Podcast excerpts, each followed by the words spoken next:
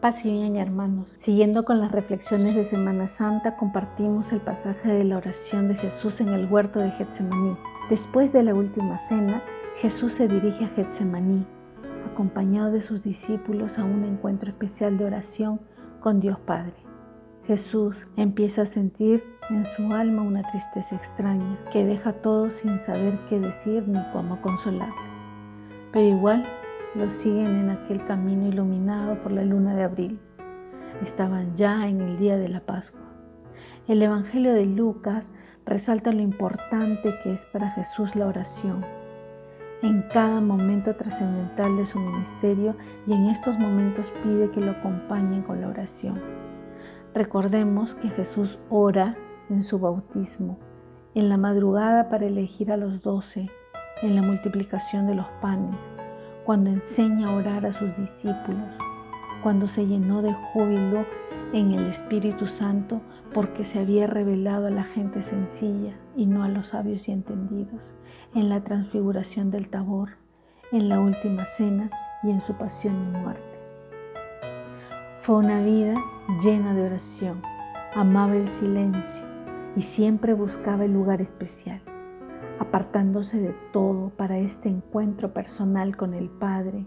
Se alejaba de la multitud, del ruido, por lo general era en el desierto o en lo alto del monte, para entrar mejor en contacto con Dios, alejado de todo.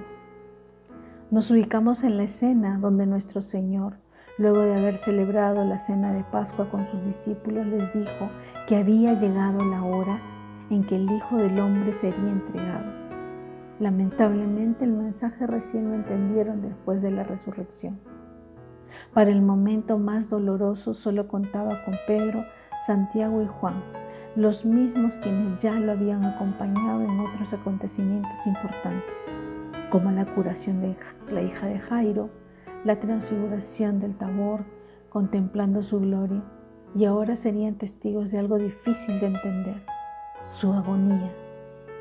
Se dirigió con ellos al monte de los olivos, a un lugar llamado Getsemaní, donde se reunían para orar, y les dijo, siento una tristeza de muerte, quédense conmigo y permanezcan despiertos. Este es el momento más duro, la pasión de Jesús, que lo llena de tristeza, porque no se trata de una batalla cualquiera, experimenta la angustia por los pecados de todos nosotros que tendrá que cargar. A Jesús se le hace presente todo el sufrimiento de la crucifixión. Vive la angustia, el desasosiego, las lágrimas, el desaliento que los asume en carne propia, sobre sí mismo, todos esos dolores en su cuerpo, en su mente, en su corazón todas las desgracias, abusos, maldades, injusticias, engaños, maltratos, discriminación, golpes, desprecios, faltas de caridad, abortos y todo tipo de violencia que hayamos cometido, todos los efectos de nuestros pecados en su alma. Y ahora solo asumiendo en carne propia, que es lo más difícil es el comienzo del sentir del descenso a los infiernos que culminará después con su muerte. La agonía en su alma y cuerpo ha comenzado.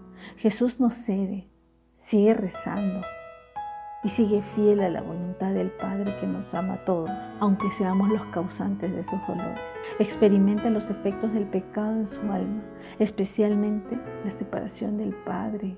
Es por ello que anticipándose pide acompañamiento de sus discípulos porque no quiere estar solo.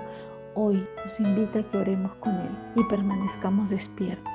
Es momento de doblar rodillas, orar, estar despiertos, con la vista puesta en Él. El Evangelio de Mateo nos narra que Jesús, con el rostro en tierra, oraba diciendo, Padre, si es posible, aparta de mí este cáliz, pero que se haga tu voluntad y no la mía. El Hijo cumple la voluntad amorosa del Padre. El Padre quiere salvarnos por el amor infinito que nos tiene y el Hijo quiere cumplir la voluntad que le costará tanto dolor. Ese es el precio de nuestra salvación, un acto de misericordia que se cumple. He ahí el Cordero de Dios que quita los pecados del mundo, como lo afirmaba el Bautista. Su misión, el cumplimiento de la promesa del Padre. Tanto amó Dios al mundo que entregó a su Hijo único la nueva alianza, Jesús. Y es que la alianza con Dios tiene un camino que se necesita pasar por la experiencia de la muerte para experimentar la gloria y el nacer de nuevo. Si el grano de trigo no muere, no da fruto. Vivir en alianza con Dios es aceptar su voluntad, experimentar que lo que uno desea muchas veces no es voluntad de Dios, sino por lo contrario, tenemos que aceptar la voluntad de Dios. Confiemos plenamente que sus planes son los mejores para nosotros, como el sí de María. Hágase en mí según tu palabra. Y gracias a ello llegó el Salvador, que nos trajo la salvación a este mundo. Y ahora el sí de Jesús, que se haga tu voluntad y no la mía. Si por la desobediencia llegó el pecado a este mundo, por la obediencia llegó la salvación. En este momento, como lo estamos viviendo toda la humanidad, es tiempo de convertir esta crisis en oportunidad para mostrarle a Dios nuestra fidelidad, nuestra fe en su palabra y en el plan que tiene para cada uno de nosotros. Pues todo sucede para el bien del que lo ama estemos despiertos, orando, para no caer en la tentación. El espíritu es animoso, pero la carne es débil. ¿Y qué actitud tomamos ante estas circunstancias que vivimos actualmente? Ahora que no tenemos templos que visitar, procesiones que acompañar, ceremonias litúrgicas que asistir, vivir nuestros sacramentos con convicción y fidelidad será una buena ocasión para reflexionar y valorar cómo está mi relación con Dios.